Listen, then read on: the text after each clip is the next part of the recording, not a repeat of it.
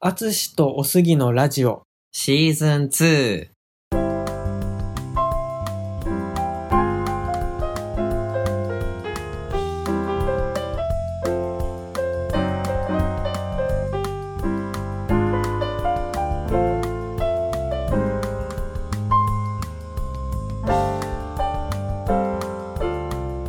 アツオスラジオでは中学高校で同級生だったジャズピアニストのアツシとゲイサラリーマンのおすぎ30代男性2人がお互いの好きなことについてお話をするラジオです。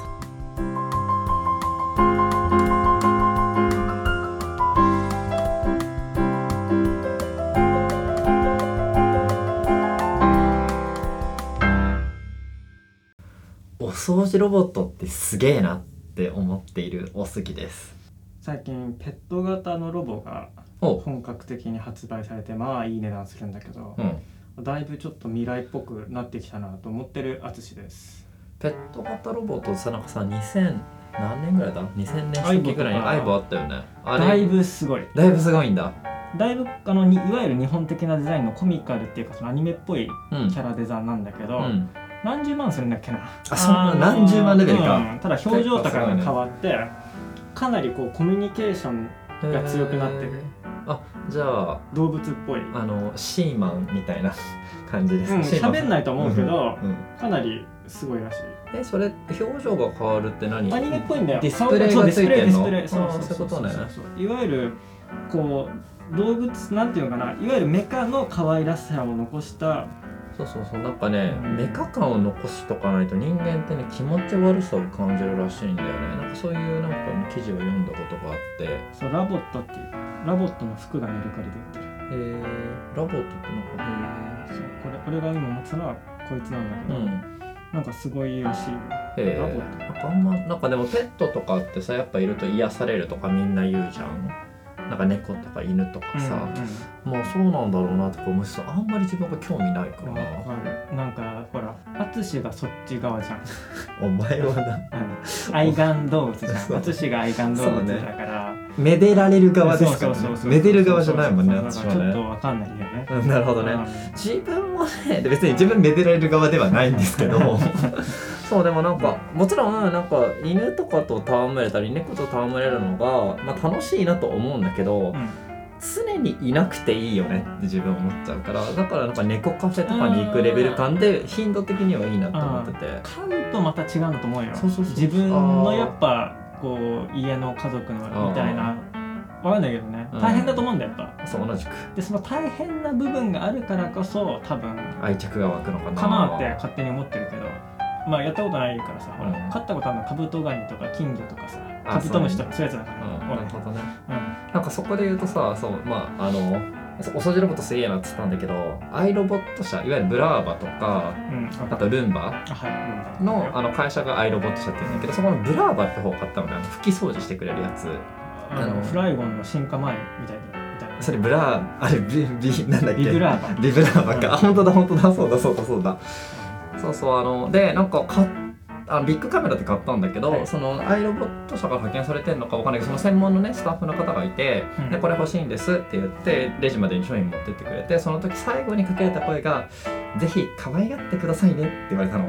カメあのビックカメラの店員じゃなくてそのアイロボット派遣の人ってだと思うんだけど。マニュアルかななねがわかんないんだけどそのブラーバを買って、んだからブラーバを可愛がってくださいねっていうふうに言われてやっぱじゃあビブラーバなんじゃない？ポケモンなんじゃないそれ？えフライゴンになるのかなじゃあ頑張れば。うん。あの竜舞覚えたし、うん。あの w i f i 大変で使ってくださいねと。そういうことあかのダイマックス飴も最後まで上げてくださいねと。つって。なダイるほどね。マダイマエースとして 使ってくださいねと。いやー結構頑張らんと。エースにはなれんぞあいつ。う んとまあそういうわけでねうん。あの茶番はここまでということで、そうえっ、と今回はですねお引っ越しをしましたのでまあ、うん。結構何回か前かなに言ったんだけどちょっとそのお話をしようかなと思ってます、であまあ、引っ越ししてすごく嬉しいんですけどそのうん。引っ越した後よりもですねちょっと引っ越す前の話がしたくて、日本で初めて引っ越しをしたわけですよ。はい。だからあの初めて不動産仲介業者に行き物件を紹介してもらったりとかはい。引っ越し屋さんに電話して引っ越しの日付決めたりとか価格交渉とかをしたのね。いやー大変な世界だねと思って。本当？うん。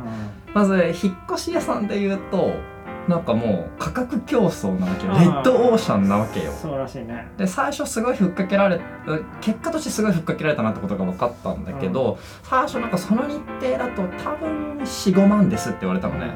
でなんかネットとかでいろいろ見てたからなんかまあ最初ふっかけてきますよみたいな感じだからそれをどれだけね値切るかみたいな感じ。で結果として1万5000円でできたのね。最初45万って言われて。すごくない？と思って。そういうもんなの？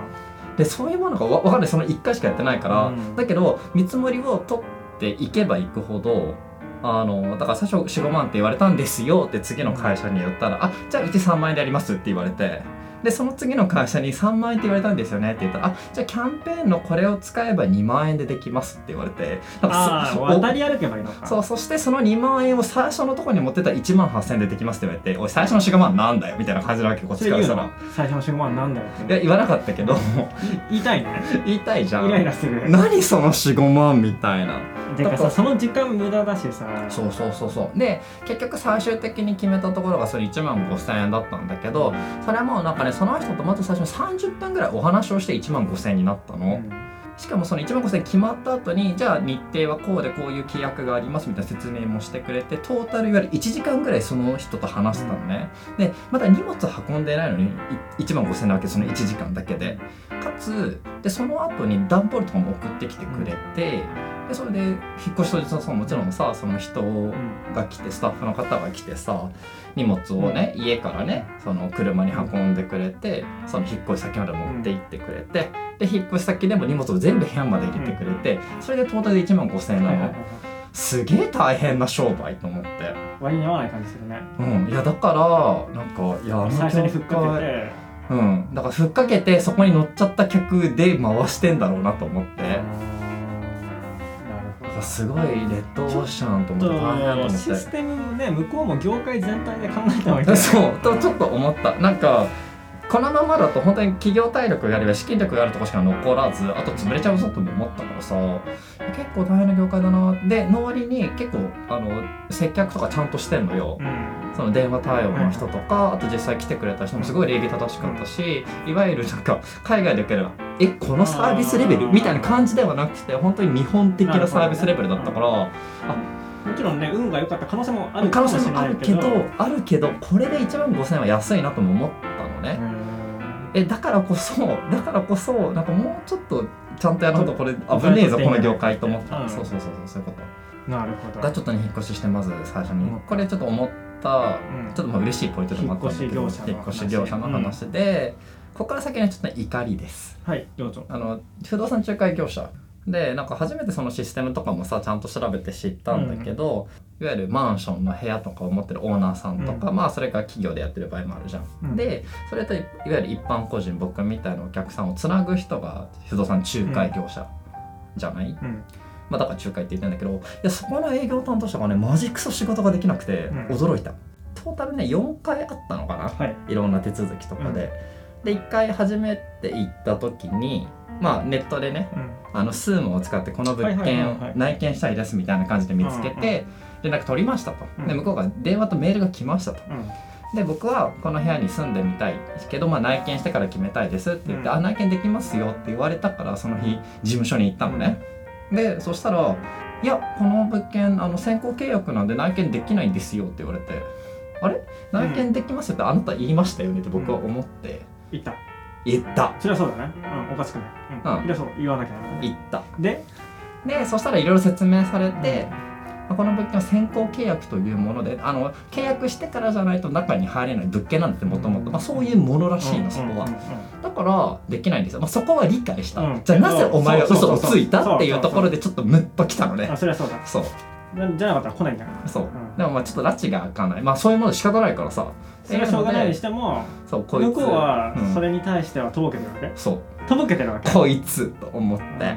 そうそう。でそれでで結局他の物件とかも紹介してくれたのね。で結局まあえっ、とまあそこの不動産業者で紹介してくれたところがいいなって思う物件があるとかそこにお願いしたわけですよ。で、まあ、そこもねあのまあいろいろネットとかで調べてたからさ。仲介料はふっかけられますよと、うん。れる可能性が高いですよと、うん。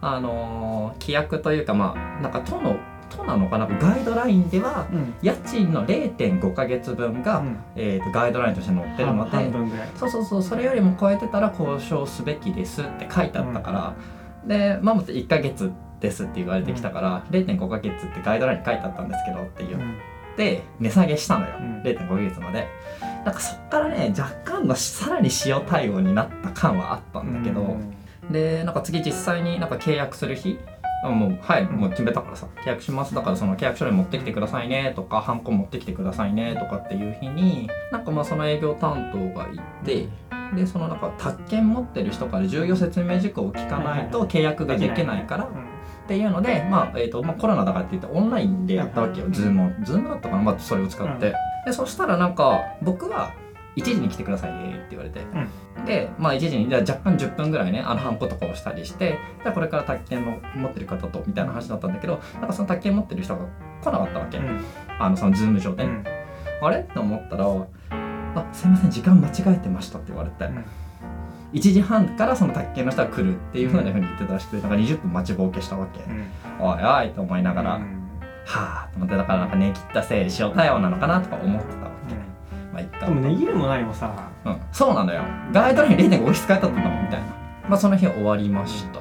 で次実際にあのもう契約したからじゃああの中入れますよって言われて、だからそれであの家具とか買いたかったからさ採寸しに行ったわけです、冷蔵庫とかうん。洗濯機とかっていうので。でその日になってなんていうのかな 4, 4時ぐらいから見れます見ましょうみたいな話をしてて3時頃になんかメールが1本来て、えーと「ちょっと前のアポが長引いていて今渋滞に捕まってるんで先に1人で入っていってください」って言われたのね。う。ん。で個人的には嬉しかったわけ。なんかこの人と一緒に採寸するのちょっと嫌だなと思っていたから俺は。だから一人で悠々自適にやりたかったから、で、まあ、結局採寸も自分1時間ぐらいかかったんだけど、まだ来なかったのね。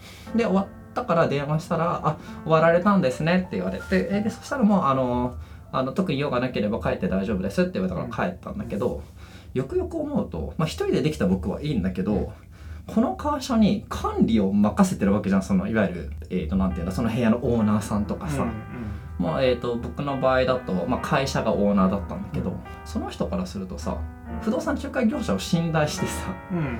僕というさ見ず知らずの人を一緒にいるから多分入れてるわけじゃん、僕がさなんかさ悪いやつでさ物ぶっ壊しまくったらさでも「いや僕じゃないです」って言ったらさ分かんないじゃん、うん。って思った時にいやこれ大丈夫なのかな信用問題的にと思って。でだからなんかちょっとそこはね腑に落ちず終わって。まあその担当がやばいやつなのかそう。全体でもうそういうそういう風なもう習わしなのかどうなんだろうなとか思いつつでもなんか自分が逆になんだ不動産仲介業者に自分の例えば持ってる部屋とかマンションをって言ったら管理任せるとしたら。絶対一緒に入ってほしいもん。うん。だってなんか壊したりする可能性もあるわけじゃん、ってなった時にじゃあ誰が責任取るのってなったらさえ怖っ。最後に極めつけですよ。うん。ここ一番ちょっとヒヤッとしたんですけど、実際に入居できる前日うん。にあの鍵の受け渡しできますかって言ったのにあの入居する日の朝からいろいろ荷物の搬入とかしたかったからさそしたらできますよって言われてでそのメールでもじゃあ何月何日何時に事務所来てくださいそこで鍵渡しますからって言われてたわけですよでその日行くじゃん事務所に。そしたらその営業担当の方いなくてまあ鍵の受け渡しだけだしまあそうかなとかって思ったらその事務所にいた他のスタッフの方からあ今日はどういうご用件でいらっしゃったんですか?」って言われてまあその営業担当もさ初めて会う人だから、そしたら「鍵の受け渡しでなんかこの時間に予約してたので来たんです」って言ったら「そうなんです。あの何も聞いてないんですけどちょっと担当に確認します」って言われてでその担当者に電話してくれてでその担当者に聞いたら「明日ですよね」って言われて「いや今日です」みたいな僕は思ったんだけどいやもしかしたら万一自分の間違いかもと思ってメール見返したら俺が会ってたの。でも営業担当者は明日だと思ったわけ。あこれもしかして鍵ないやつじゃね？と思って。案の定やっぱその時なんかまだ届いてなかったの鍵があこれまずいなと思ってもう翌日いろんな荷物搬入とか、そうだから全部予定変わらなきゃやばいじゃんとかって思ってはあとかって思ってたわけ。でまあでもどうしようもないからさ鍵が届かないとだからいろいろ変えなきゃなとかって思っていてもうもちろんさすがにそこに謝ってたあいつも。うん。さすがに謝ってた、そう。だけどちょっとななんかどうなの？やっぱプロとしてメールっていうその物的証が残ってたそうそうそうそう。あの電話だけじゃなくて。逃れできないですもんそうそうそう。ね一応さ俺もさ仕事してるからさそういう時間とかはちゃんと文面で残しとくべきっていうのあったからあまあそうね。そうあのやっといてよかったなと思うんだけどそうででもまああのーそれはそのいわゆる鍵を送ってくれるいわゆるオーナー側の人が一応、まあセーフティーネットというか前日には届くように郵送しといてくれてたから、うん。その日の夜7時頃に届くうんことが分かってだから夜もらえたんだけどなんやねんこいつと思って、ネットで実名で叩こう。そう。そう。あの名刺ももらってるからね、うん。そうそうそうそうそう。叩こう。そうでもなんかそうどうしようかなって迷ったの。星一つですと。そうあのこれはやっぱねちゃんと会社側に文句言うべきかなと思って。いいんじゃないって。うんあまりにさそう。あったから。びっくりした。うそうだからとは言いつつなんかどうしようかなとか思いつつね。まんめんどくさいし。あそうめんどくさいし。だって別にフィードバックするみたいな感じじゃん。あの、うんでこっちに何かあるわけじゃない。そうそうそうそう。別にだから謝ってほしいわけでもないしさなんか欲しいわけでもないんだけどそこでも嫌な思いはしてほしいね会社で。いやでそれもさなんかさ いやなんかその嫌な思いしてほしいっていう気持ちも別にないわけ。どっちかっていうともう関わんないでっつっても関わんないところまで来たからいいんだけどさ。いやなんかさそう。こうなんていうのこう評価とか下がってほしいじゃん。そう。まあでも正直なんか現実を突きつけるっていう意味ではあるんだけどあるんだよ。あるんだけどうん。なんかねここねちょっと自分の性格悪いなと思ったんだけどそれって彼のためじゃん。って思うとやりたくないなって思う自分もいるわけ。だってハックソじゃんって思ったから。そうでただまあ一応その人の次の担当のお客さんがそういう風になっちゃうとかわいそうだなと思うわけ。うん。だからまあそこのモチベーションでやるかと思いつつ引っ越して3週間ぐらい経っちゃったっていう感じ。うん。じゃあやんないね。うん、いやないと思うもう、うん、じゃあ会社を叩こう。会社を叩く。あのなんか不動産なんだかまとめサイトみたいなところにこの会社のこの人はやばいっすみやたいなやばかったですね。うんやばかったですって言って。あーでもだからなんか総じてそうそうでしかもなんか不動産仲介料もさいわゆる家賃の半分だからさ、まあ、45万ぐらいなわけですよ。うん。でもよくよく思うと45万で、まあ、こんだけ僕とやり取りしなきゃいけないっていうのも大変だなと思ったっけ？あまたね。そう。の最初の引っ越し業者と一緒でね。そうだからなんかやっぱ日本ってちょっとちょっとすげえなって思ったなるほうん。どサービスが安いと。あそうそう。値段の割に合ったサービスてか、ね、値段を超えたサービスをやっぱ使用してくれるんだな日本はとはちょっと思った、うん。まあでも不動産仲介業者はちょっとね値段を下回ってたんだけど僕の基準的には。あーまあね今回はね。そうそうそう。と思ったけ迷惑かどかってたからねそうそう。だけどそれがなんかきちんともしやってくれる人だったらあの値段ちょっと安いなと思ったわけ自分としてはね。そうだから日本のサービスレベルってやっぱすごいんだなっていうところを感じましたよねなるほど。まあそのものというかその手続き云々とその人人的な話ね。うん。そうそうそうそうそう。まあでも引っ越してすごくハッピーライフなのでうん。超楽しい引っ越しして一人暮らしってあ思ってーいいじゃない。うんそうそうそう。そう何でもかんでも自分一人でできるからさなんか別に家族のこと気にしなくていいしもちろん。自分で好きな料理作れるし。それでさ料理がさ正直一番めんどくさいんだけどさ自分料理が一番楽しいんだけど僕。まあそれはいいよねだから、うん全然したくないもんマジ？なんかいつもだから最近なんだ？料理動画みたいなさ料理 YouTuber とかいるじゃん。あれ？特訓？特に知らない？